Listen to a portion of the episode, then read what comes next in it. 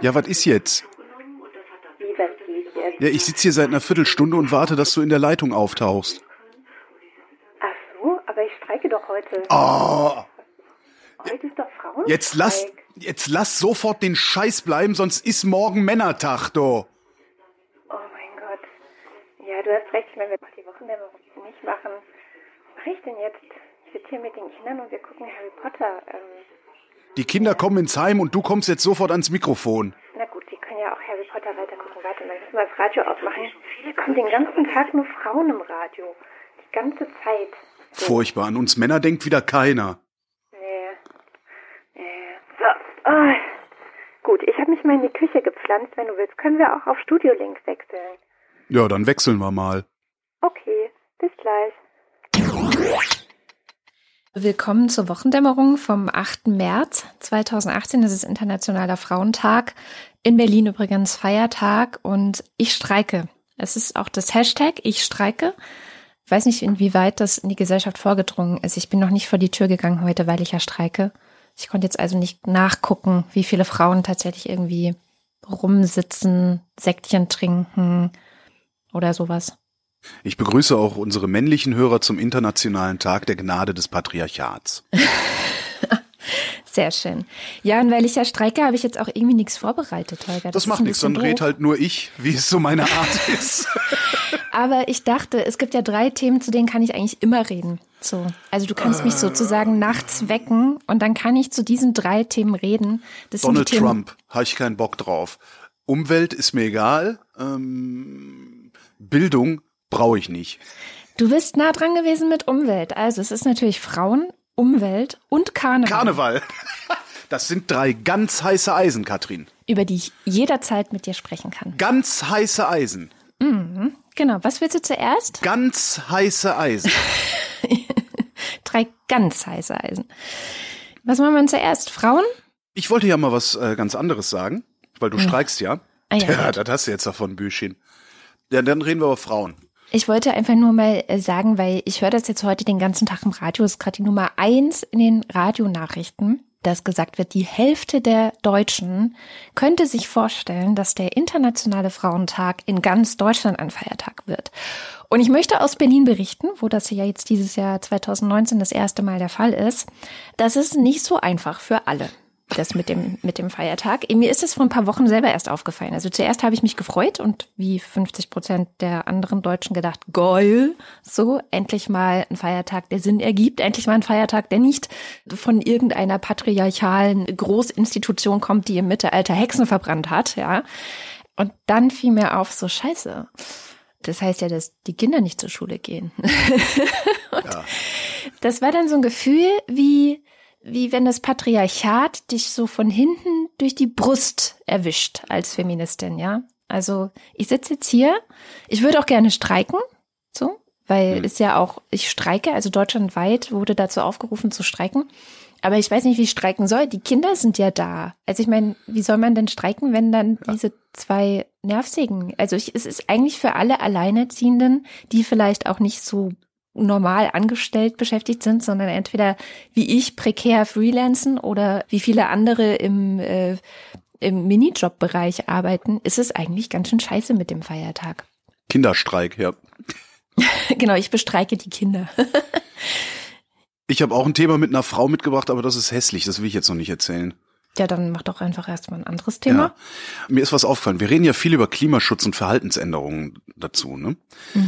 Und äh, mache ich ja auch in anderen Sendungen und ich habe da ja reichlich radikale Ansichten. Vor allem was so meine Erwartung an die Politik angeht, ne? so Fahrverbote, Steuererhöhungen, äh, Hodenpresse, also äh, sind, eigentlich sind das im Grunde ja immer Forderungen, die so unmittelbar den gewohnten Komfort der Mittelschicht angreifen. Und da kommen dann ja auch immer Kommentare dazu, also sowohl hier als auch in meinem privaten Blog. Da ist mir was bei aufgefallen und zwar, viele davon bringen die Diskussion ja tatsächlich weiter, also so, dass man noch ein bisschen was zum Denken hat und seine eigenen Argumente auch nochmal überprüfen kann und so.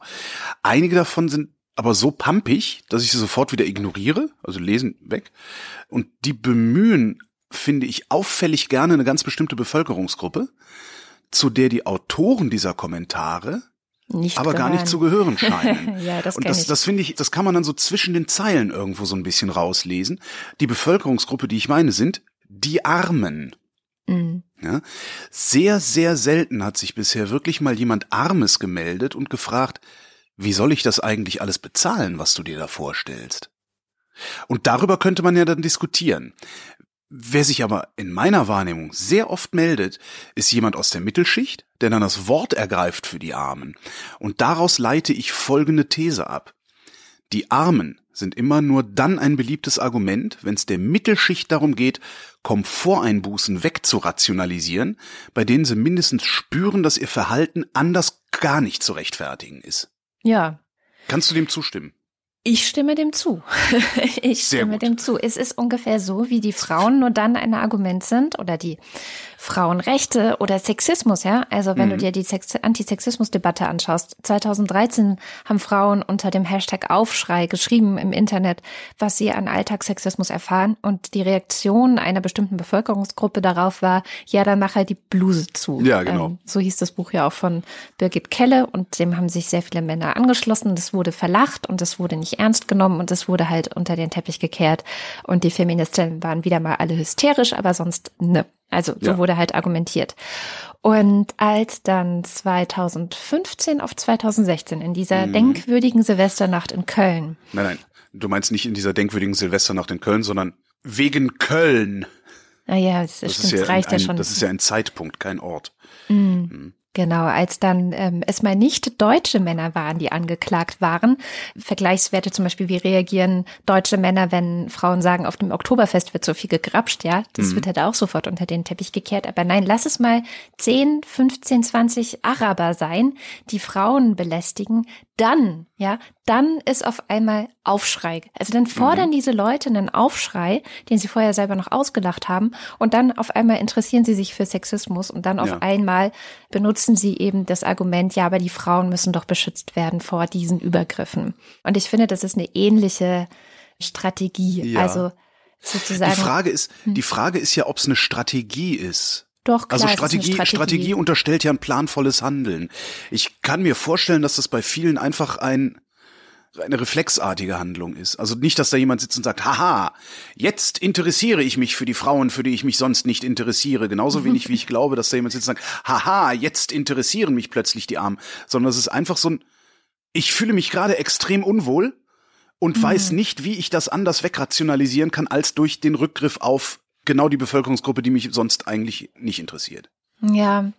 Es ist schon insofern eine Strategie, es kann ja auch eine unbewusste Strategie sein, aber Okay. dann ist es halt eine Strategie der eigenen Psyche zu verhindern, dass man sozusagen äh, angegriffen dasteht und dass Ja. man was verändern müsste an der eigenen Lage, die man ja intuitiv zu verteidigen versucht, wann immer man kann. Also es ist ja auch, die meisten Menschen reagieren ja auf Kritik nicht positiv, sondern die meisten Menschen reagieren ja auf Kritik erstmal abwehrend und suchen nach Argumenten, wie sie es schaffen könnten, diese Kritik für sich nicht anzunehmen und ähm, sie zu umschiffen. Und äh, da ist man dann auch auf einmal irre kreativ. Also es, man, man schafft die unwahrscheinlichsten Zustände von irgendwo auf der Welt heran, um zu rechtfertigen, dass man selber sich nicht ändert. Und ich spreche jetzt ganz bewusst auch von mir selber. Ich kann das ganz, ganz, ganz gut.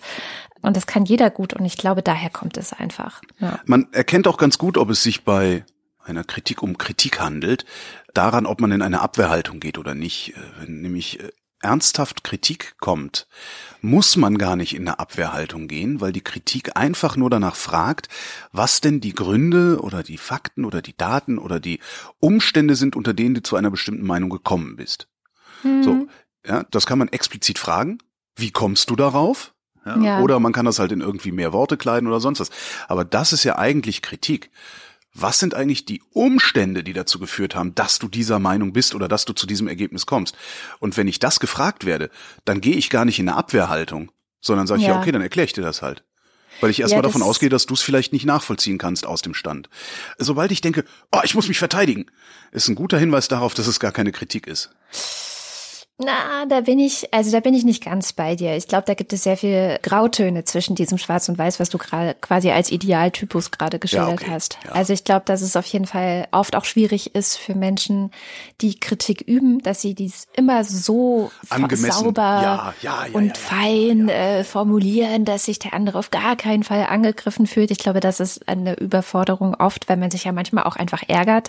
Also klar, ein guter Hinweis kann sein, dass man vielleicht erstmal eine Nacht drüber schläft, bevor man eine Kritik schreibt oder jo. formuliert, weil dann hat man sich selber schon ein bisschen beruhigt und dann ist die Wahrscheinlichkeit, dass sie auf einer sachlichen Ebene vorgetragen wird, größer. Und auf der anderen Seite gibt es aber auch genauso viele Leute, die auch auf eine sachliche Kritik komplett eingeschnappt reagieren und damit überhaupt nicht umgehen können, ja. weil sie halt trotzdem irgendwie in Frage gestellt sind dann, ja. Und weil sie sich eingestehen müssten, einen Fehler gemacht zu haben. Also es ja, ist ja auch immer unschön, wenn man das eingestehen muss. Findest du? Ja, ich habe diese Erfahrung gestern erst gemacht. Und zwar, na gut, dann reden wir jetzt doch drüber. Ich wollte eigentlich nicht drüber reden. Es ist mir so unangenehm, aber ich habe jetzt eine Nacht drüber geschlafen, schon geht's ein bisschen besser. Ich habe gestern getwittert, dass die Grünen, dass mir viele Leute, die ich kenne, sagen, sie finden die Grünen unwählbar, weil sie dafür stehen, dass Homöopathie quasi gleichwertig mit Wissenschaft und Medizin behandelt werden sollte. Und das stünde auch schon im Grundsatzprogramm oder irgendwie so habe ich das gefiltert. Ich habe es inzwischen gelöscht. Das haben erstmal erstaunlich viele Leute geliked und auch geteilt. Mhm. Das heißt, ich habe da einen Nerv getroffen. Das ist mhm. die eine Seite. Die andere Seite ist, es steht halt überhaupt nicht im Grundsatzprogramm. Ja, also das Na, es war gibt einfach ja auch falsch. Grade, es gibt ja auch gerade gar kein Grundsatzprogramm. Ich habe das letztes von das 2002. Ist sehr, sehr alt. 2002. Mhm. Ähm, ich gehöre zu den Leuten, die der festen Überzeugung sind, dass es ein programmatisches, eine programmatische Wissenschaftsfeindlichkeit bei den Grünen gibt. Mhm. Und du dürftest auch mir darin vertraut haben, dass es diese programmatische Wissenschaftsfeindlichkeit gibt. Ja. Äh, und hast mir das ja dann auch entsprechend um die Ohren gehauen, allerdings nicht öffentlich. Und das finde ich eigentlich ganz interessant. Und das war halt gestern, das hat halt nicht dazu geführt, dass ich dachte, oh Gott, ich muss mich verteidigen, sondern ich gedacht habe, hm, wie komme ich denn dann da drauf? Ja. Und genau, gestern tatsächlich noch ein bisschen freie Zeit neben, nebenbei so, bestimmt noch mal 20 Minuten damit verbracht habe, zu gucken, wo ich diesen Unsinn herhaben könnte. Habe ich nirgendwo. Also ich habe nichts gefunden, wo äh, eine programmatische Wissenschaftsfeindlichkeit, ich sag mal, vor allen Dingen ausdrücklich postuliert worden wäre. Es lässt sich sicherlich irgendwo was finden, was man so deuten kann und so, aber so tief habe ich dann da auch nicht reingelesen und muss zu dem Schluss kommen, anscheinend gibt es das nicht programmatisch, mhm. aber halt im Handeln. Ja. Genau, prominenter und weniger prominenter Grüner, nicht zuletzt dieser vollkommen wahnsinnigen äh, Gesundheitsministerin damals in Nordrhein-Westfalen, genau. die wirklich ausdrücklich gefordert hat, äh, Pseudomedizin und Medizin gleich zu behandeln. Ja. Genau. Aber das fand ich so interessant, darum sage ich das gerade. Also ich, ich musste ja nicht in eine Verteidigungshaltung gehen. Du hast halt gesagt, hier du Idiot. hast du nämlich gar nicht. Ich weiß nicht mehr, wie du es formuliert hast, aber so hast du es gemeint. Und hm. klar hätte ich dann sagen können, ja, nee, wohl ja, na warte, aber so bin ich da halt überhaupt nicht rangegangen. Dadurch komme ich auch darauf, dass das mit der Kritik, also immer wenn man in eine Verteidigungshaltung geht, dass das dann vielleicht keine wirklich Kritik ist. Mhm. Aber stimmt schon, so wie du es formuliert hast, hätte ich eigentlich auch mich äh, angegriffen fühlen können. Ja, ja. genau, weil ich habe es natürlich auch sofort formuliert und war auch noch ein bisschen sauer. naja, und tatsächlich das Interesse, ja? Ach so, ich dachte, wir wären fertig mit dem Thema Frau. Äh, mit dem Thema Umwelt meinst du jetzt? Oder Ach so, das ist ja, das stimmt. Wir sind Wo sind wir eigentlich jetzt gelandet? Wir sind bei Umwelt, wir sind bei den Grünen, da sind wir bei Umwelt. Nee, ich wollte noch eine Sache dazu sagen, nämlich, so. dass ich es interessant fand, dass dieser erste Tweet wirklich über 100 Mal gefärbt und Dutzende Male geteilt und so wurde. Der zweite, ich habe da eine Richtigstellung geschrieben. Mhm. Ähm, der hat es nicht so weit geschafft. Ja, natürlich nicht. Das ist halt, da ärgere ich mich heute noch so ein bisschen. Es so gibt eine kognitive, es gibt eine kognitive Verzerrung Mhm. Die hat den Namen Bestätigungsfehler. Mhm. Ja, das ist die Neigung, die Daten, die eine Meinung, die du sowieso schon hast, bestätigen, höher zu gewichten als die, die diese Meinung in Frage stellen. Daher kommt das. Ja. Umwelt? Umwelt. Ach, ich dachte, das war Umwelt. nee, ich, ich komme jetzt erst zur Umwelt. Ach so, okay. Und zwar hat der britische Guardian diese Woche eine sehr spannende Artikelserie zum Thema Beton gehabt. Ähm, Beton. Beton. Beton. Super. Okay, ich höre. Der startete mit einem Text. Der, Super. Entschuldigung. ich freue ich freu mich, Entschuldigung, ich freue mich nur so im Hintergrund. Erzähl einfach, ich freue mich einfach weiter. der Titel des ersten Textes war Concrete is tipping us into climate catastrophe. Ja, also es geht um Zement, der ist ja irgendwie der Hauptbestandteil von Beton und ähm, der Text befasst sich damit, dass Zement acht Prozent der weltweiten CO2-Emissionen, also die Produktion von Zement, acht Prozent der weltweiten CO2-Emissionen verursacht. Das klingt jetzt vielleicht erstmal irgendwie wenig, aber wenn man es aus einer anderen Perspektive betrachtet, dann würde das bedeuten, wenn jetzt die Zementproduktion ein Staat wäre, dann wäre es nach den USA und China der drittgrößte CO2-Emissent der Welt. So, ja? Emittent. Emittent. Zum Vergleich. Äh, der Impact von Fliegen, wir haben es ja hier ganz oft auch zum Thema Fliegen und man sollte weniger fliegen und so weiter, ist von Forschern auf ungefähr 3,5 Prozent auf den Klimawandel. Also der Impact des Fliegens auf den Klimawandel wird von Forschern auf 3,5 Prozent geschätzt. Ist also weit unter dem von Beton.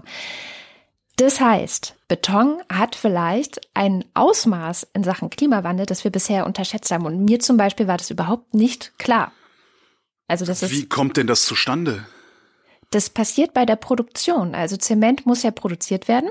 Und ähm, bei dieser Zementproduktion in Fabriken, in Maschinen und so weiter entsteht halt einfach ganz normal CO2 wie bei der Produktion von allen möglichen Dingen. Okay. Das passiert halt einfach so. Das Hauptproblem ist aber nicht, dass das jetzt irgendwie acht Prozent sind, sondern das Hauptproblem ist, dass es wächst. Also die Betonproduktion wächst von Jahr zu Jahr. Es wird immer mehr. Wir haben weltweit das Thema Urbanisierung, also die Städte wachsen, es wird immer mehr gebaut. Gerade auch auf dem afrikanischen Kontinent ist Urbanisierung und Städtebau ein ganz, ganz großes Thema. Die fangen quasi gerade erst an oder ja, stecken mittendrin in dieser Entwicklung. Und es wird halt geschätzt, dass in den nächsten 20, 30 Jahren die Betonproduktion so krass ansteigt, dass der Anteil an der Problematik des Klimawandels sich verdoppelt bis verdreifachen könnte. Mhm. wenn wir einfach so weitermachen und einfach so weiterbauen. Auch da haben letztendlich das Fliegen und der Beton eine Gemeinsamkeit, dass es halt immer weiter wächst. Also beim Fliegen ist es ja auch so, dass in den letzten Jahren die Fluggästezahlen steigen, damit steigen auch die Emissionen und der Anteil des Beitrags von Fliegen ähm, am Klimawandel könnte, wenn wir einfach so weitermachen wie bisher, auch 15 Prozent betragen um 2050 herum. Sodass wir sozusagen, wenn wir einfach alles so weitermachen, wird's schlimm. Dann wird's richtig schlimm. Jetzt könnte man natürlich argumentieren, dass Brennen, also das Brennen des Kalks, wo das CO2 im Beton dann freigesetzt wird oder das ja, beim Betonherstellen freigesetzt wird, natürlich nachhaltig ist. Und zwar insofern, als das passiert und dann steht da ein Haus. Mhm. Das heißt, davon hat die Menschheit auch was. Wir werden wahrscheinlich sowieso nie dahin kommen, dass wir kein CO2 mehr Klar. in die Umwelt entlassen. Und wenn es dann darum geht, wo wir es zuletzt noch entlassen dürfen sollten, fände ich es bei Beton wesentlich sinnvoller als bei Flugreisen nach Malle. das stimmt. Da hast du wahrscheinlich recht. Und trotzdem, naja, also es ist schon was, wenn wir so weitermachen und es immer weiter wächst, also die Produktion von Beton immer mehr wird, dann kommen da auch andere Probleme mit einher. Ja, so viel mehr kann das ja gar nicht werden. So viel Sand haben wir ja gar nicht mehr. Stimmt, wir haben ja ein Sandproblem. Mhm. Mhm. Also da habe ich jetzt nicht genauer hingeschaut, wie das eigentlich sich dann auswirkt auf diese ganze Sache, ob das nicht dann sowieso ein verknapptes Gut ist, so wie bei Öl und hm, das wäre natürlich nochmal interessant, da genauer hinzuschauen. Aber gehen wir mal davon aus, dass es noch genug Sand ist. Notfalls baggern wir einfach die Südseestrände ab, dann fliegt da eh kein Arsch mehr hin, dann haben wir da das CO2-Problem gelöst. oh Gott. Ja, genau. Nein, aber was ich sehr krass fand, ist, dass, also um das Ausmaß mal zu sehen, also wir betonieren halt die Erde zu. Das ist jetzt schon ja. so. Es gibt Forscher, die beobachten, das war auch, also es gab dann halt eine ganze Artikelserie in diesem Guardian, wo man ganz, ganz viel über Beton lernt. Ich kann das jetzt auch gar nicht alles zusammenfassen. Das mögen sich alle einfach selber reinziehen. Aber was ich eine interessante Zahl fand, war, es gibt Leute, die haben zum Beispiel beobachtet, wie viel Beton gibt es auf der Welt und wie viel Holz. Holz im Sinne von mhm. Bäume aller möglichen Art und versuchen so ein bisschen zu tracken. Also gibt es mehr Beton als Holz oder gibt es mehr Holz als Beton? Und anscheinend haben wir tatsächlich auch da den Punkt erreicht, dass wir inzwischen mehr Beton auf dieser Erde haben als Holz. Wow. Und das finde ich krass. Oder ähm, was auch eine krasse Zahl war, so zum Vergleich. Wenn man alles Plastik zusammennimmt, das jemals von Menschen produziert wurde, dann ist die Summe dieses Plastiks das, was in zwei Jahren an Beton produziert wird. Ja gut, aber immerhin, immerhin verrottet der Beton, ne? aber sehr, sehr, sehr langsam. Äh, Plastik gar nicht. Das stimmt doch auch, aber noch langsamer. Ja, also das sind so Zahlen und da hinzuschauen, was kann man denn da eigentlich machen? Also gibt es vielleicht Alternativen zu Beton? Auch das gibt es einen ganzen Artikel, der sich damit befasst. Was könnten wir denn stattdessen für Baumaterialien einsetzen? Was sind denn die Baumaterialien der Zukunft, mit denen wir arbeiten könnten und die vielleicht auch einen besseren CO2-Fußabdruck hätten? Das war ein Artikel und ein Artikel fand ich auch sehr schön. Der hat gesagt, nee, also Beton ist nicht unser Hauptproblem. Wenn wir uns ganz genau anschauen, was sind eigentlich die Klimakiller Nummer eins, dann müssen wir uns selbst an die Nase fassen, weil der Mensch selbst, also einmal direkt durch seinen eigenen Stoffwechsel, wo er auch CO2 produziert, Andererseits natürlich auch indirekt durch den ganzen Konsum, also die ganzen Produkte, die er konsumiert, ist eigentlich das Schlimmste. Und wenn wir wirklich wollen, dass wir den Klimawandel stoppen, müssten wir eigentlich sofort daran irgendwie ansetzen, dass wir das Bevölkerungswachstum stoppen. So, das wäre ja, sehr, Kinder kriegen. sehr viel sinnvoller, genau. Ja, das war so eine ganz interessante Artikelreihe. Und schön war dann zum Schluss, kamen dann auch noch die zu Wort, die kritisiert wurden, also die Industrie selber, die betonproduzierende Industrie. Und da dachte ich so, ja, ihr seid halt auch echt Betonköpfe, weil die haben da so Sachen gesagt wie, wir sind komplett enttäuscht oder ähm, das ist ja alles ganz einseitig, Beton ist wichtig für die Zivilisation.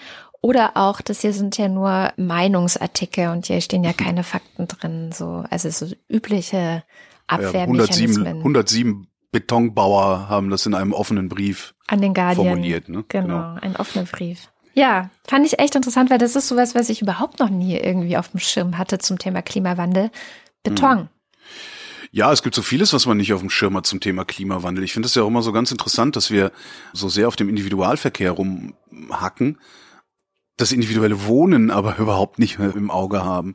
Ne? Was, was Gebäude, also was das Heizen an CO2 emittiert, ist ja ein Vielfaches dessen, was der Verkehr emittiert. Mhm. Gut, jetzt gibt es ein gutes Argument dafür, den Individualverkehr als erstes ins Visier zu nehmen. Der ist im Wesentlichen unnötig. Ja, also der lässt sich leicht ersetzen, sagen wir mal so. Das Wohnen und Heizen lässt sich nicht so leicht ersetzen.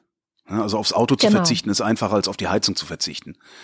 Und ein Auto zu ersetzen ist auch einfacher als eine Heizung zu ersetzen, weil die genau. Investitionshorizonte bei Heizanlagen ja dann doch um bestimmt das drei- oder vierfache länger sein dürften als beim Pkw-Kauf. Ja, beziehungsweise es ist auch oft gar nicht so leicht. Also wenn ich jetzt meine Wohnung nehme, Altbau, Berlin, Denkmalschutz, alles pipapo, ähm, das wäre einfach auch sehr, sehr teuer, hier so umzurüsten.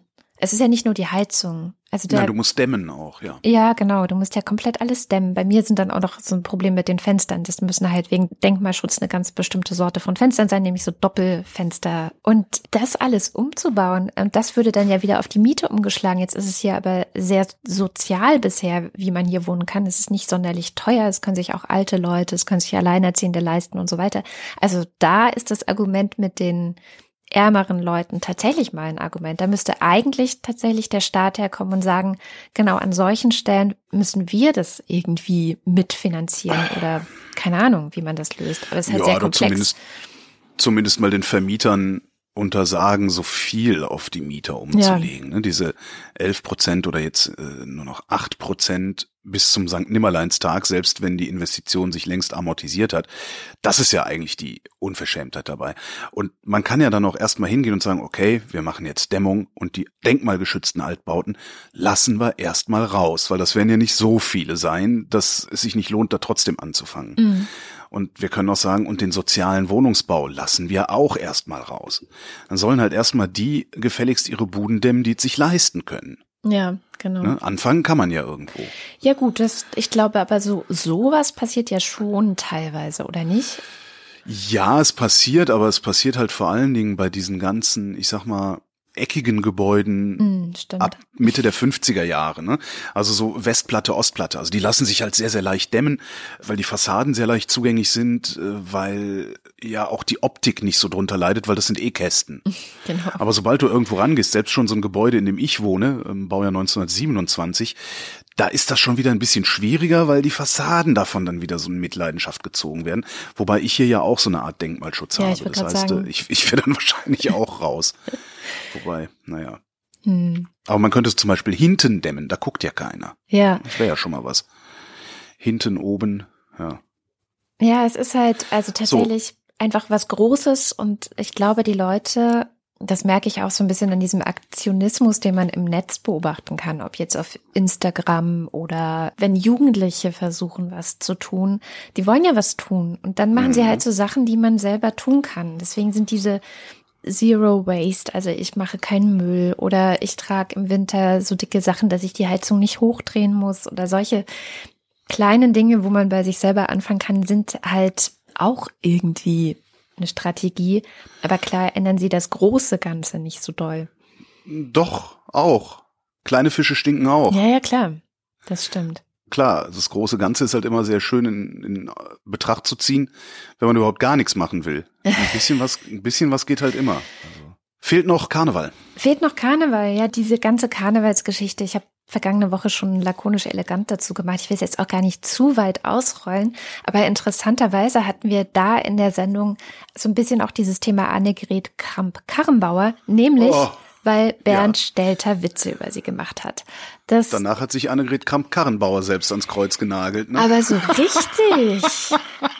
aber so richtig. Nein, erst hat sie sich so ein bisschen ans Kreuz genagelt. Also, also es war einfach, sie hatte einen Auftritt irgendwie im Rahmen von Karneval und hat sich lustig gemacht über Menschen, die sich dem, und das finde ich auch schon wieder so einen schwierigen Begriff, dem dritten Geschlecht zugehörig gefühlen. Das dritte Geschlecht, das klingt so, als gäbe es Mann, Frau und noch was.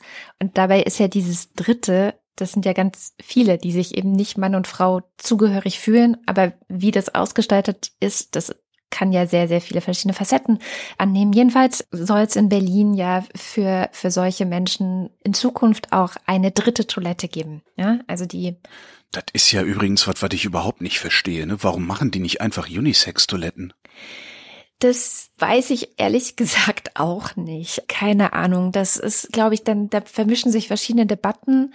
Also Unisex-Toiletten, ich finde es super, solange da keine Pessoas drin sind. Ich finde es vielleicht auch superer in einer Gesellschaft wie zum Beispiel, wenn wir auf dem CCC-Kongress sind oder auf dem Fusion Festival oder so, wo du eh schon sehr aufgeklärtes Publikum hast, Menschen, die sehr emanzipatorisch denken und so, wo du einfach so eine Art ich nenne es jetzt mal Safe Space hast und nicht chauvinistische Arschlöcher überall rumrennen, wobei auf der Fusion rennen davon auch einige rum dann kann man es, glaube ich, sehr leicht machen, dass alle einfach aufs Klo gehen und sich in Ruhe lassen.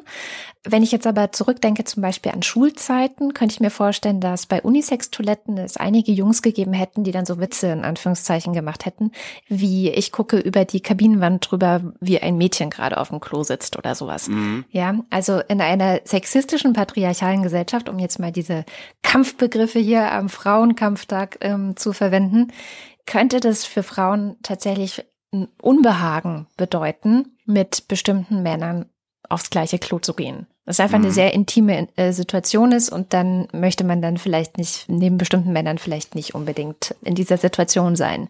So, mhm. das kann ich also noch verstehen. Was ich nicht verstehen kann, ist so dieses, was Annegret Kramp-Karrenbauer gemacht hat, zu sagen, ich verhohne People jetzt mal diese Leute, die sich nicht dem einen und dem anderen Geschlecht zufügig oder zugehörig fühlen können indem ich sage, ja, ja, diese Toiletten sind für Männer.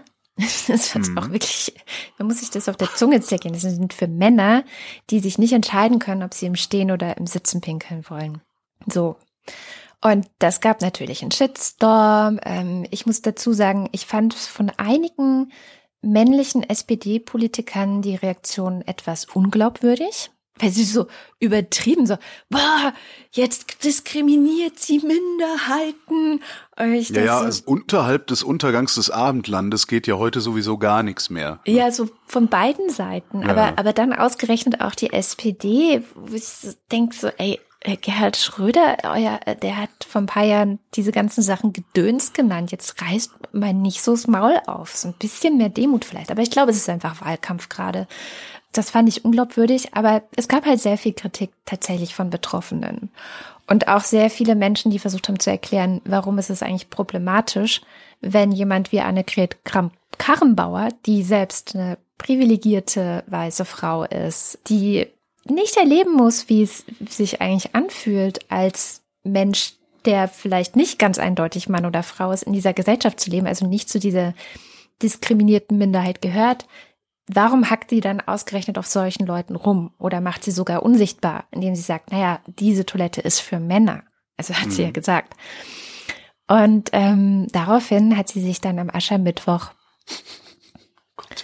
noch mehr in die Scheiße geritten. Ich habe das. Das verkrampfteste Volk überhaupt, wo ich dann auch habe, ja, du vielleicht. Ja. Ja, also. Ich, frage, ich will in einem Land leben, in dem Kinder Cowboy und Indianer spielen können und äh, wahlweise mit Puppen oder Lego spielen können. Und ich habe mich gefragt, in welchem Land lebst du? Ich lebe in genau diesem Land. Ja, genau. Also es ist aber, ich, ich finde, an, also an ihrer Rede, die sie am Aschermittwoch gehalten hat, finde ich. Stell dir bitte mal vor, die wird Kanzlerin, das wäre ja furchtbar. Ich finde zwei Sachen sehr gut. Ich finde sehr gut, dass sie zeigt, wie solche Argumentationsmuster verlaufen, weil es geht halt nicht kleiner. Also die Geschütze, die sie auffährt, sind ja, dass sie sagt, wer sie in Frage stellt und wer sie kritisiert, der stellt die gesamte Tradition des Karnevals in Frage. Ja. So, das ist das Erste. Dann das Zweite, wer sie angreift und wer sie kritisiert, der greift alle Kleinkünstler in ganz Deutschland an. Mhm. Und wie du ja schon sagtest, auch noch diese Geschichte mit der Kita. Also es gab jetzt eine Kita, wo die Erzieherinnen und Erzieher die Eltern gebeten haben, dass die Kinder bitte nicht als Indianer verkleidet in die Schule kommen mögen, weil das ist halt kein Kostüm, sondern das ist ein es ist halt ein Mensch, also es ist halt eine, eine Herkunft, es ist eine Kultur. Genau, es ist kein Kostüm, sondern es ist eine Kultur. Und da tut sie dann so, als ob alle Kinder in Deutschland dürfen nicht mehr Kinder sein. Ja. Das ist ja so ihre Argumentation.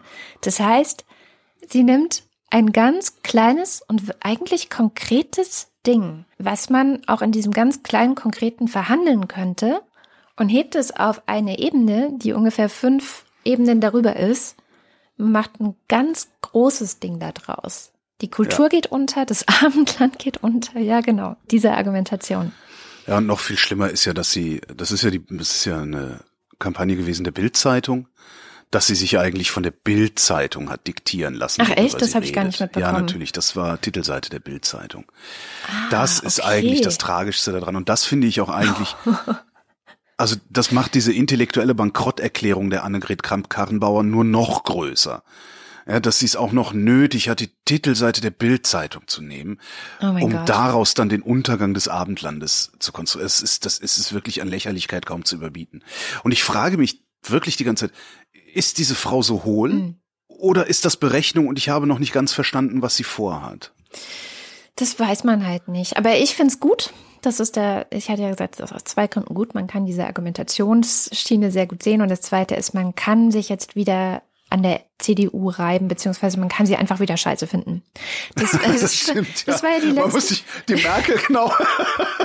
da musste man immer so, ja, mein Gott, das sind alles äh, scheiß Rechtsreaktionäre. Aber die Merkel macht den Job nicht schlecht. Das, stimmt. das war ja die letzten ja. 14 Jahre teilweise nicht so leicht. Ich weiß noch 2005, ja. als Angela Merkel dann Kanzlerin geworden ist, da habe ich echt ich habe geflucht. Ich habe gedacht, jetzt ist die CDU an der Macht. Das kann doch nicht sein der Untergang des Abendlandes. Ich war wirklich empört, ich war sauer, ich war auch ein Stück weit, ich habe gedacht, oh scheiße, jetzt wird's richtig, richtig schlimm. So, weil die CDU war halt für uns damals ein richtiges Feindbild. Also es waren einfach, die wollten die Umwelt zerstören, die wollten die Frauen wieder in den Hintern Herd, die wollten die Ausländer raus. Das war eine Partei, die stand ganz, ganz klar für bestimmte Dinge, die ich alle komplett scheiße und schlimm finde. Und ich habe gedacht, jetzt mhm. geht die ganze Gesellschaft, macht jetzt die Rolle rückwärts in diese alte Kohl-Ära, ne? also wo man noch über ja. Asylanten gesprochen hat und sowas Geistig-moralische Wende. Genau. Und das ist ja nicht passiert. Und anscheinend will Annegret Kramp-Karrenbauer da wieder anknüpfen. Das ist vielleicht das Ding. Zumindest will sie ein entsprechendes Signal senden. Mm. Weil ich kann mir beim besten Willen nicht, obwohl doch, es gibt auch Horst Seehofer. Ich wollte gerade sagen, ich kann mir beim besten Willen nicht vorstellen, dass Spitzenpolitiker einer solchen Partei so doof sind, da wirklich wieder hinzuwollen sondern das kann ja alles Merz noch die Strategie auch, ne? sein, dass es, äh, bitte? Denk mal auch an Friedrich Merz, wie sie versucht haben, den ins Feld zu führen und, und, und wie ja, es ja, kurz ja, so aussah, als sei er der aussichtsreichste Kandidat. Aber auch Friedrich Merz ist nicht so blöd, in die 80er Jahre zurückzuwollen. Beziehungsweise in das, was man in den 80er Jahren für die 60er Jahre gehalten hat. ähm, das kann ja auch eine Strategie von Kramp-Karrenbauer sein, dass sie nach vorne rum blöckt, so, so ich, es ist wie ja, so ein Macho, das ja. Ist, ja, nicht nur wie so ein Macho, das ist halt so dieser rechtsreaktionäre Stumpfsinn, der da so ist ganz, ganz unangenehm. Also wirklich, ich habe da ein ästhetisches Problem mit. Noch nicht, also ein inhaltliches sowieso, aber auch noch ein ästhetisches mhm. Problem. Sie macht ja zurzeit keine Politik, mhm. muss man ja mal sagen. Man müsste sich jetzt nochmal angucken, was macht sie denn eigentlich für Politik? Ja, nur weil sie sagt, dass, dass Homosexuelle nicht die gleichen Rechte haben sollten wie Heterosexuelle, heißt es ja noch lange nicht, dass sie entsprechende Politik forciert. Das ja. kann durchaus sein. Und ich kann mir auch nicht vorstellen, dass sie so blöd ist zu glauben, dass wenn sie jetzt nach rechts ausschlägt, die fünf, sechs, acht Prozent, die sie damit vielleicht gewinnen kann, dass sie das wirklich macht auf Kosten der zehn, elf, zwölf Prozent, die sie in der Mitte dadurch verliert, möglicherweise. Ich habe noch nicht ganz verstanden, was diese Frau da macht. Mhm.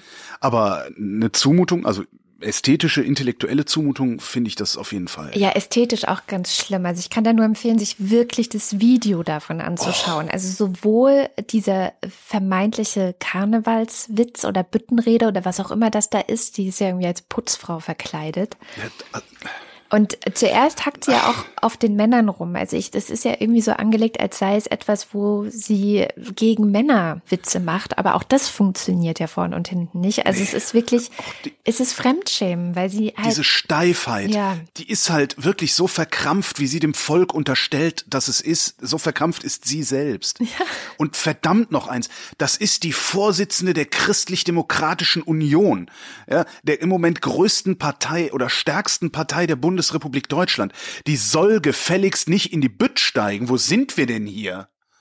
Das ist doch nicht Takatuka-Land. Das kann Hugo Chavez machen, sich da hinsetzen und, und, und vier Stunden Schwachsinn reden. Aber doch bitte, also, aber jetzt da, wirklich, aber jetzt werde ich reaktionär. Ja, jetzt, wirst, jetzt verkennst du aber die tatsächliche Tradition in diesem Lande.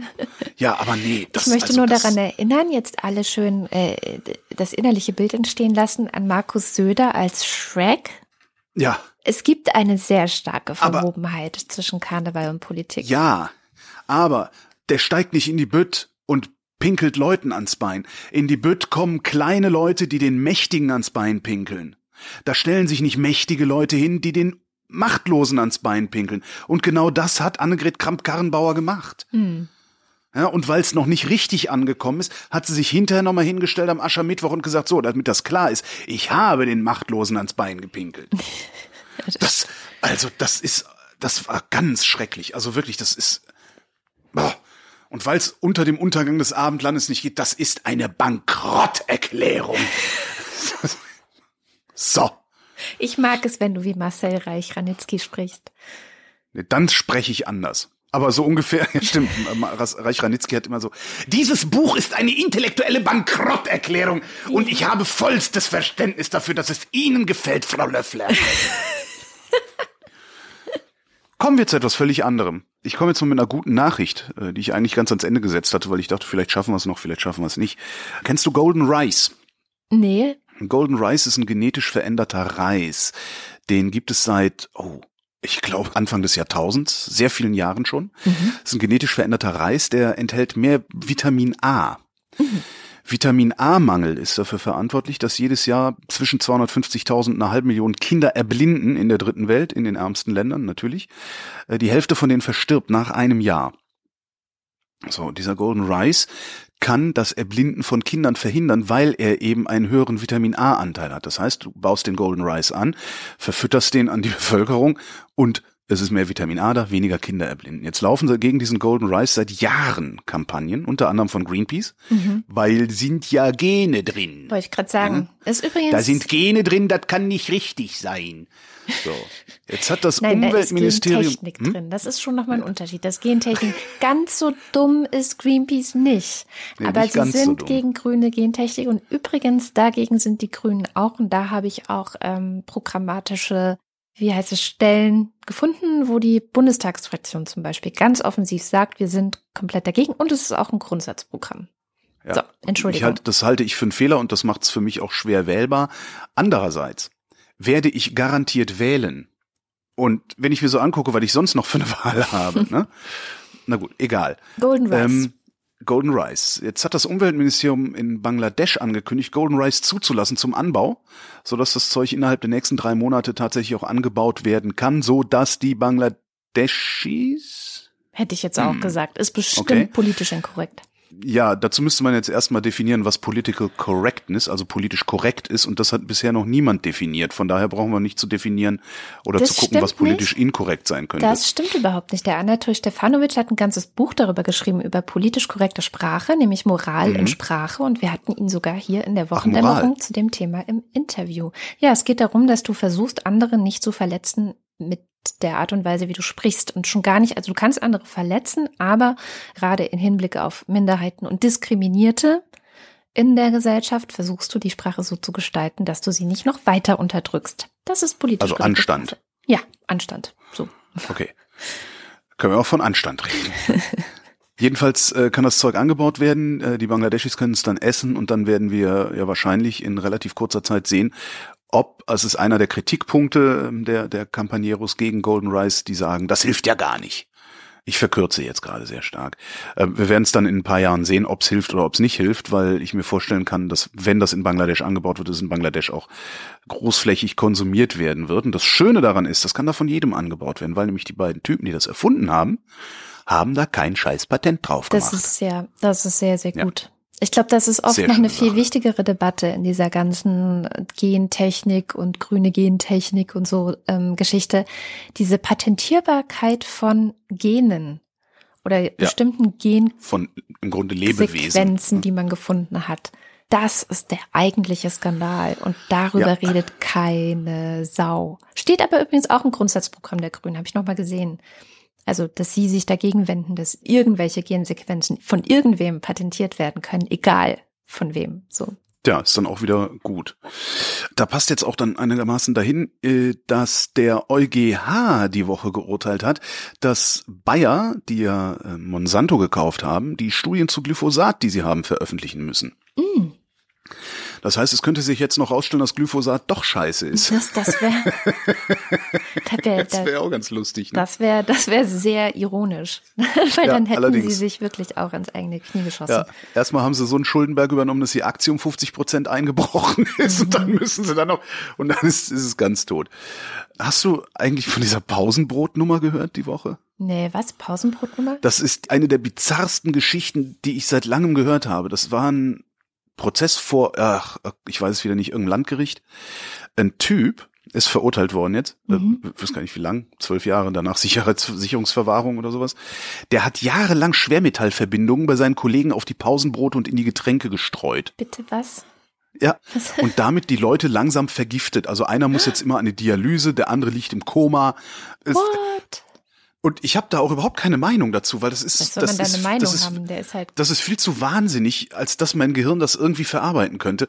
Aber das Ding hat mich diese Woche tatsächlich am stärksten fasziniert. Dass ich immer wieder, was ist mit einem los?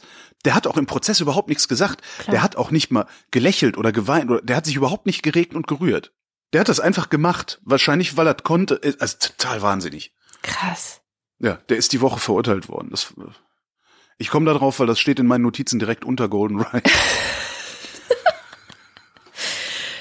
ja, äh, auch ja. interessant. Ähm, naja, du bist ja fertig mit Frau, Umwelt und Karneval. Darum ich habe meine drei meine Themen Dinge. durch. Ja, ja. Das ist schön. Wo wir gerade bei Gerichtsprozessen waren, bei Verbrechen sind. Ähm, Stichwort Rebecca. Hast hm. du vielleicht mitgekriegt? Ja. Stichwort Rebecca. 15 Jahre alte Berlinerin aus Berlin-Neukölln ist vor knapp drei Wochen verschwunden. Der Schwager, also der Mann von Rebekkas Schwester, ist tatverdächtig, wobei niemand so genau weiß, was die Tat ist, und sitzt gerade in Haft. Dabei sind mir zwei Sachen aufgefallen. Das eine ist, die Berichterstattung über diesen Fall, die fühlt sich an, als würde ich Sportberichterstattung angucken, und ich finde das ganz, ganz schlimm. Mhm. Also es ist die ganze Zeit so ein, ja, jetzt gucken wir hier, ja, jetzt gucken wir da, ja, jetzt durchkämmen wir hier den Wald. Äh, es ist immer so ein, so ein, wie so ein bisschen so wie so ein Wettrennen fühlt sich das an. Ganz, ganz fies. Ich finde das nur sehr schwer zu ertragen. Mhm. Gleichwohl kann ich das verstehen, weil Nachrichten haben ja das Problem, dass immer wenn sie berichten, sie auch was Neues berichten müssen, sonst sind sie keine Nachrichten. Dann halte ich es mit Detektor FM, die ja damals bei diesem, was war denn das nochmal? Wo haben sie gesagt, jetzt berichten wir erst wieder, wenn wir was Neues, wirklich Neues wissen? Irgendein ja. Terroranschlag oder irgendwas war das? Ist, Na, da machen wir das ja auch, ne? Also ja. bei so Terrorsachen, da macht man das auch mittlerweile tatsächlich, dass man so, was wissen wir denn überhaupt? Ja, und im Zweifelsfall es nicht nicht berichten, sondern klein berichten. Mhm. Also so aus meinem Alltag ist es dann so, dass wir halt nicht schon wieder zum Reporter oder zum Korrespondenten schalten, obwohl es nichts Neues gibt, sondern tatsächlich kurz moderieren zwischen zwei Musiken. Hier, Terroranschlag haben Sie in Nachrichten gehört. Bekannt ist äh, das, das und das und das sobald es größere Neuigkeiten gibt, melden wir uns wieder mit größeren Neuigkeiten. So, so irgendwie. Aber dieses Rebecca-Ding, das wird seit Tagen, also im Grunde seit diesen zwei Wochen so groß gefahren in den Medien, auch im Fernsehen, Aktenzeichen XY, was ja auch mittlerweile. Mhm. Ich finde das nicht schön. Aber es ist halt dieses Nachrichtenproblem, also dieser Zwang, eine Neuigkeit zu berichten. Kann man bei Luhmann nachlesen übrigens. Realität der Massenmedien heißt das Buch. Man kann ähm, sowieso alles bei Luhmann nachlesen. ja, aber die Realität der Massenmedien versteht man dann auch, wenn man mit so einer Intellektualität ausgestattet ist wie ich. Also, weil die anderen Sachen von Luhmann, die verstehe ich nicht wirklich. Das ich ist, ob ich dann jetzt Luhmann, ob ich da jetzt Luhmann lese oder äh, Sloterdijk, das macht oft für mich keinen Unterschied. Ich sitze da bei beiden da und denke, hä? Er hat halt so eine sehr technokratische Art und Weise, Dinge auszudrücken, die man gewohnt ist, dass sie irgendwie emotionalisiert oder politisiert ausgedrückt werden. Und er schaut halt einfach so ganz schematisch drauf und sagt, das funktioniert so und das funktioniert so und das und das ist dadurch legitimiert. Und das finde ich wahnsinnig gut, weil er halt überhaupt gar keine Moral da reinbringt, sondern einfach analysiert. So. Du meinst, ich bin zu gefühlig für Luhmann? Ja, Holger Klein ist zu gefühlig für Luhmann. Was ich aber finde, auch wenn die Nachrichten so ein Problem haben, finde ich, dass man Rebecca sehr gut zum Anlass nehmen könnte und vielleicht auch zum Anlass nehmen sollte, mal drüber nachzudenken, wie man Nachrichten ja anders denken kann, hm. anders produzieren kann, damit das nicht so eine schwelende Dauersensation ist. Und das andere Ding, und ja. Ironischerweise mache ich mich jetzt auch wieder der, naja, dieses Nachrichtenproblem schuld. Das andere Ding, das mich wirklich, wirklich irritiert hat, ist, was der Vater dieses Mädchens, also von, von Rebecca, gesagt hat. Der hat gesagt, die ganze Nummer hängt mit einer anderen Sache zusammen. Um was es geht, darf er aber nicht sagen und hat im Fernsehen direkt an seinen Schwiegersohn gesagt, rede einfach, klär das, damit die ganze Suche in die andere Richtung geht und zwar in die richtige. Was bitte? Äh, ne? Dazu muss man vielleicht noch ein bisschen Hintergrund. Also ähm, Rebecca's Handy und das Handy des Schwagers waren zur gleichen Zeit im Haus eingeloggt, als wo der Schwager schon gesagt hat, sie wäre schon nicht mehr da gewesen. Dann ist der Schwager mit dem Auto irgendwo Richtung Frankfurt-Oder gefahren, wieder zurückgefahren, zweimal, hat aber nicht gesagt, dass er das gemacht hat. So, ne? Also es ist irgendwie total. Und im Zuge dessen hat auch noch die Berliner Staatsanwaltschaft Daten benutzt von einer Kennzeichenfalle auf der Autobahn. Die normalerweise die Brandenburger Polizei benutzt, um Drogenschmuggel, gestohlene Fahrzeuge, also so registrierte Kennzeichen zu überwachen. Das heißt, die Berliner Staatsanwaltschaft hat jetzt im Grunde bekannt gemacht, dass die Brandenburger Polizei eine Kennzeichenfalle benutzt und wo die steht. Entschuldigung, so schrecklich so ein Fall ist, aber da sind auch, also mein Bizarrometer ist diese Woche mehrfach ausgeschlagen. Oh Gott. Also die ganze Nummer hängt mit einer anderen Sache zusammen. Mhm. Ich kann da aber nicht drüber reden. Das, ich, das, also. Vielleicht. Das ist wirklich, ja. Oh Gott, vielleicht sieht er sich auch einfach gerne im Fernsehen und möchte. Ich, ey, dessen Tochter ist verschwunden. Ja, ist krass. Ich meine, man kann sich ja manche Menschen so schwer reinversetzen. Also es gibt ja viele Leute, die haben zu ihren Kindern irgendwie keine besonders krasse Beziehung oder so. Ich weiß auch nicht. Naja, jetzt äh, mache ich aber auch Küchenpsychologie hier. Ja, ja, eben.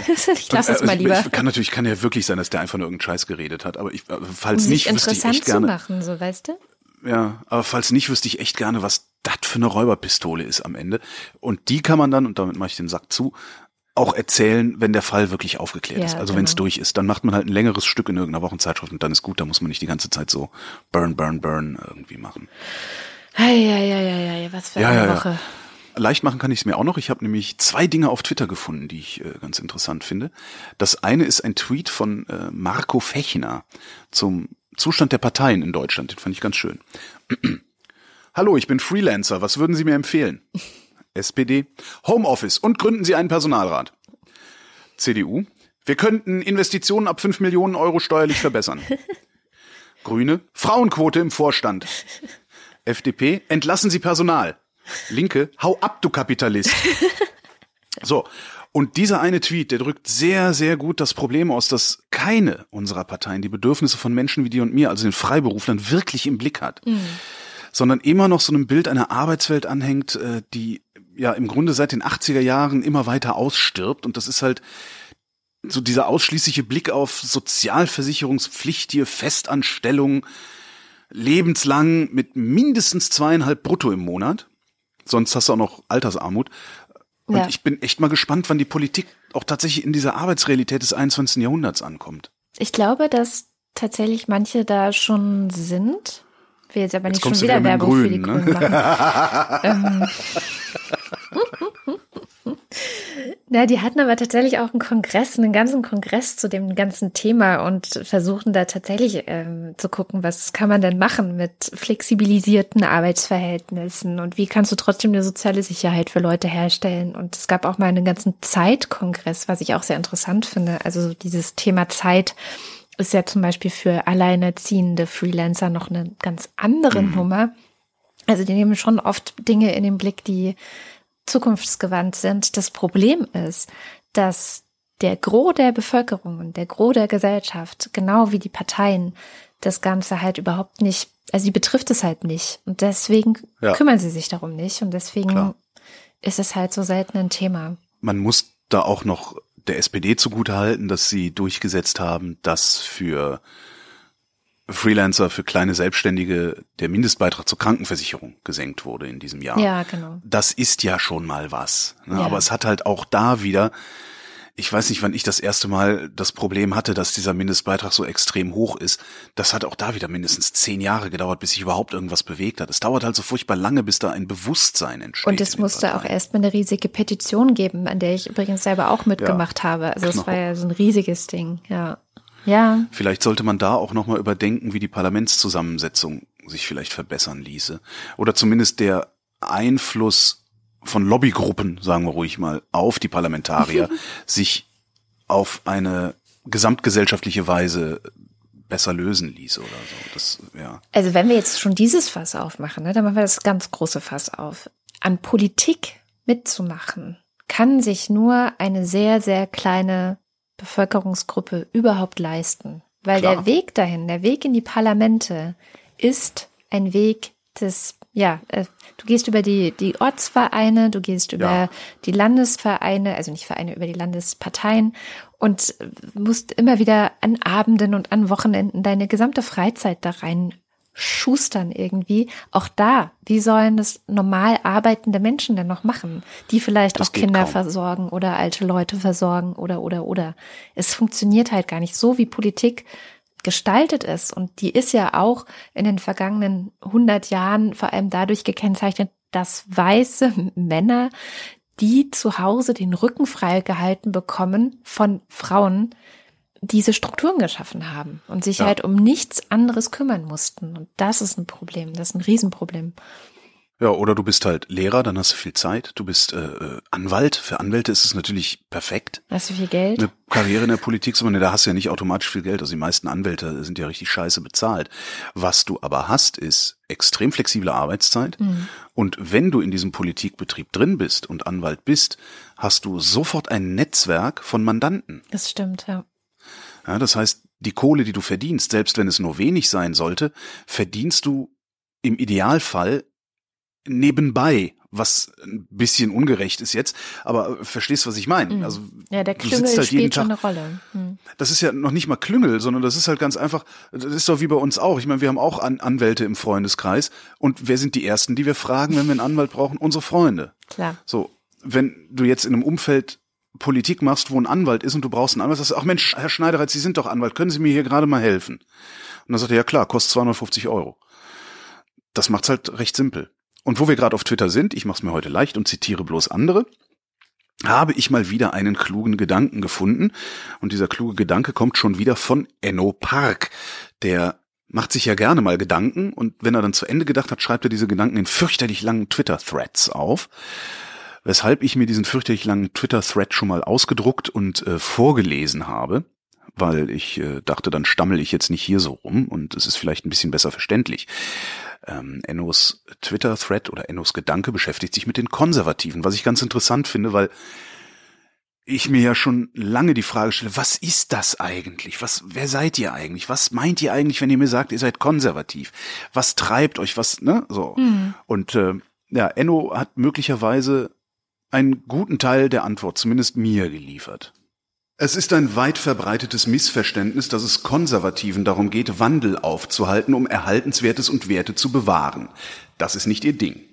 Erst kurz zum Begriff. Mit Konservative meine ich hier im Wesentlichen die CDU, ihre Wählerschaft, diverse Mittelstandsvereinigungen, Medien, die sie umkreisen und vielleicht auch noch Teile von AfD und FDP. Also nicht Konservatismus im Wortsinn, sondern den tonangebenden, real existierenden Konservatismus. Der hat sich selten gegen Wandel gewehrt, sondern ihn oft maßgeblich betrieben. Industrialisierung, Automatisierung, Digitalisierung sind alles Projekte, die auch von konservativer Seite nach Kräften gefördert wurden. Konservative wollen in erster Linie nur eines bewahren gesellschaftliche Hierarchien und ihre eigene meist gehobene Stellung darin. Alles, was diese Hierarchien oder sie stützende Geschäftsmodelle gefährdet, wird bekämpft, alles andere begrüßt. Konservative müssten die krassesten Umweltschützer überhaupt sein, sind sie aber nicht. Sie fühlten sich lange Zeit von der Existenz der Grünen in ihrer gesellschaftlichen Stellung bedroht und bremsten Umweltschutz überall da, wo er Rendite und Geschäftsmodelle und damit indirekt ihre gesellschaftliche Stellung gefährdet. Kohl stoppte Anfang der 1980er das Glasfaserprojekt der Sozialliberalen und forcierte stattdessen das Privatfernsehen. Die Folge war ein krasser Wandel, der vielen eigentlich konservativen Werten widerspricht. Aber es half halt, gesellschaftliche Strukturen zu zementieren. Man denke dann nur an Reality TV, das kein Unterschichtenfernsehen war, sondern der Mittel- und Oberschicht eine Gelegenheit gab, sich zu versichern, dass man selber über diesen Freaks steht. Die Bild hatte lange Zeit halbnackte Models auf Seite 3. Das widersprach völlig einer konservativen Sexualmoral, zementierte aber die Stellung der Frau. Konservative finden das Internet ernsthaft toll, solange es in Gestalt von Vertriebswegen und Industrie 4.0 daherkommt. Erst da, wo es gesellschaftliche Hierarchien angreift, wird es bekämpft und reguliert. Den Grünen wird nachgesagt, sie seien konservativ, weil Umweltschutz. Stimmt im Wortsinn, außerdem sind sie ziemlich bürgerlich. Aber zugleich sind die Grünen Feindbild der Konservativen, sobald es um Sexismus, Feminismus oder jetzt gerade Inter- und Transsexualität geht. Konservative tendieren dazu, den Klimawandel zu leugnen oder nicht wirklich etwas gegen ihn zu unternehmen. Dafür regen sie sich pausenlos auf über Genderwahn, Feminazis oder Greta Thunberg. Konservative schöpfen keine Hoffnung daraus, dass Schüler wegen des Klimawandels streiken, sondern pochen auf die Schulpflicht, weil es ihnen zutiefst unangenehm ist, dass die Jugendlichen da ausscheren, statt brav ihren angestammten Platz in der Schulbank einzunehmen. Konservative lieben das Thema Sprachverhunzung, weil sie mit ihrer Form von Sprache, die sie brav an Schulen gelernt haben, ihren Status markieren. Sprachwandel gefährdet diese Position und ist abzulehnen. Die Sprache der Unterschicht ist als solche zu markieren. Konservative haben Angst vor der Antifa und Riots zum Beispiel zu G20-Gipfeln, weil sie selbst, ihre Autos, Geschäfte und der Kapitalismus und damit indirekt wieder Hierarchie und Stellung angegriffen werden. Nazis und Neufaschisten und deren Gewalt gegen Flüchtlinge, Homosexuelle oder Obdachlose sind ihnen weitgehend egal, weil sie sich von ihnen nicht bedroht fühlen, dafür aber von ihren Opfern. Konservative finden ihren ihre Stellung markierenden Porsche mitsamt der Freiheit auf der Autobahn toll. Sie finden Zustimmung bei all denen, die ihre Stellung nur mit einem Golf GTI markieren, aber qua Autobahnfreiheit das Gefühl haben, dazu zu gehören. Derzeit spalten sich die Konservativen in zwei Gruppen. Solche, die offen oder insgeheim mit Neufaschisten kooperieren und solche, die sie ablehnen und bekämpfen. Ich fürchte, letztere tun es vor allem, weil da wieder Gruppen kommen, die ihre Stellung gefährden. Ehrlich leid tun mir Menschen vom Typus ehrenwerter Konservativer. Die gibt es. Sie mögen Werte haben, die ich nicht immer teile, aber ihnen geht's wirklich ums Bewahren und diese Werte und nicht um ihre eigene Stellung. Sie sind oft sehr menschlich. Mit solchen Leuten habe ich oft großartige Gespräche. Sie haben meine Hochachtung. Leider spiegelt der politische und mediale Konservatismus deren Haltung kaum wider, sondern missbraucht sie nur als Feigenblatt, damit die CDU und Co. weiterhin schön von Werten reden können, damit sich an Hierarchien nichts ändert. Solange diese Hierarchien nicht gefährdet sind, darf sich alles andere jederzeit wandeln, besonders wenn dieser Wandel hilft, Geld zu machen und die Stellung der ohnehin schon besser gestellten zu sichern. Kurz, wo Konservative von Werten sprechen, meinen sie Hierarchien. Mm, sehr gut. Ich super, oder? ja, wirklich. Das also das super. fand ich, mein lieber Herr Gesangsfan, als ich es gelesen habe, habe ich auch gehört, ja, nee, ey, das kannst du aber nicht alles so über einen Kamm scheren. Doch. Und dann kommt er am Schluss halt mit den ehrenwerten Konservativen. Die gibt's ja auch wirklich, habe ich ja auch im Freundeskreis. Mm. Ja, aber die. Schon, schon sehr spannend. Genau. Ja. Sehr schön.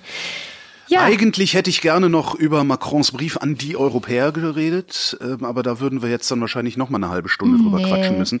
Ich empfehle jedem und jeder diesen Brief von Emmanuel Macron an die Europäer zu lesen. Ist in jeder europäischen Sprache geschrieben worden. Den Link äh, gibt's bei Elysée FR oder halt äh, in, In den unseren Shownotes Shownotes natürlich, genau. Da kann man drüber diskutieren, was er da schreibt. Da muss man drüber diskutieren, was er da schreibt. Aber da muss man auch drüber diskutieren, was er da schreibt und nicht das machen, was die Bundesregierung und gefühlt alle anderen Regierungen in der Europäischen Union machen. Da sitzen und denken, hm, nicht schlecht, ja, wir gucken mal. So, Wir sitzen Discuss. das mal aus. genau. Ja, damit sind wir auch schon wieder am Ende der Sendung und wie immer am Ende der Sendung lesen wir diejenigen vor, die uns auf Steady als Ultras und als Fanclub unterstützen. Falls ihr das auch tun wollt, dann schaut mal vorbei auf wochendämmerung.de. Dort findet ihr verschiedene Möglichkeiten, diese Sendung zu unterstützen und damit dazu beizutragen, dass sie auch noch in Zukunft geben wird.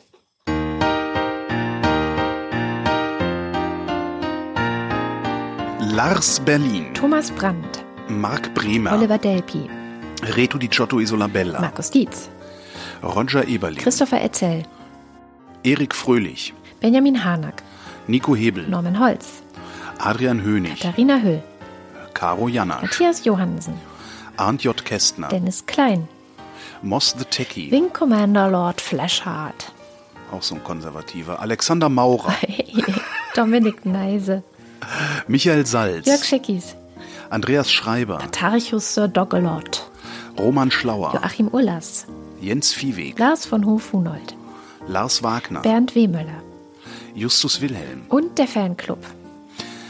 181212221 1521222899137 Julia Axenova, Ugo Arangino, Torben Astronaut, Johannes Bauermann, Miriam Bechtle, Florian Beisel, Simone Blechschmidt, Andreas Bockisch, An Alexander Bonsack, Jan Böske, Markus Boslett, Birgit Bülow, Felix Bültmann, Nicole und Christoph, der allerbeste Hans Damhorst, Miriam und David. der Ralf, der die Wochendämmerung gut findet, So langsam sickert es durch, dass sie da was reinschreiben können. Christoph Dierberg, Andreas Dietzel, Jan-Peter Drechsler. Donald Duck,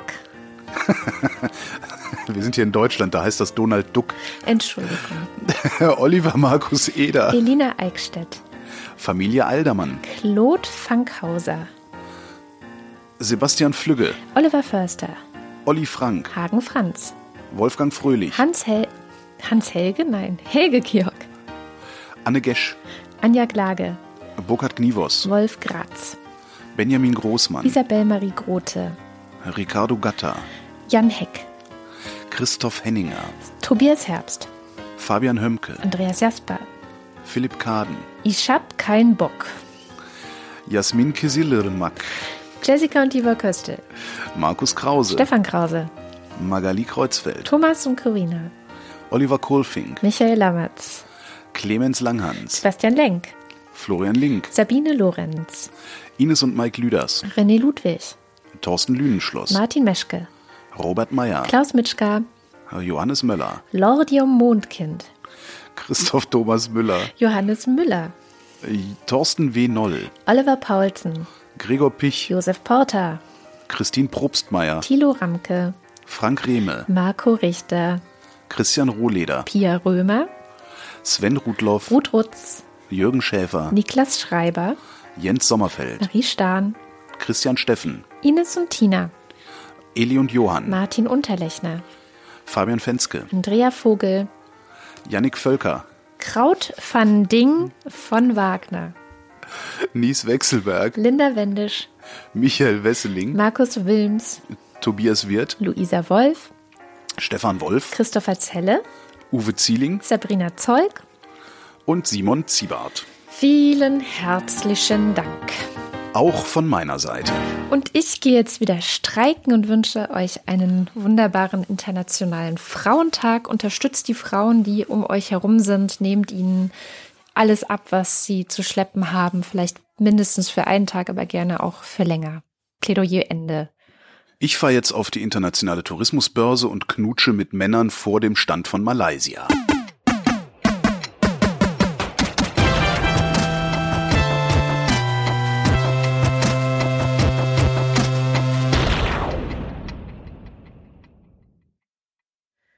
Die Wochendämmerung ist eine Produktion von Haus 1. Es sprachen Holger Klein und Katrin Rönecke. Musik Oliver Kraus, Schnitt Tom Klenner. Weitere Infos auf haus1.fm.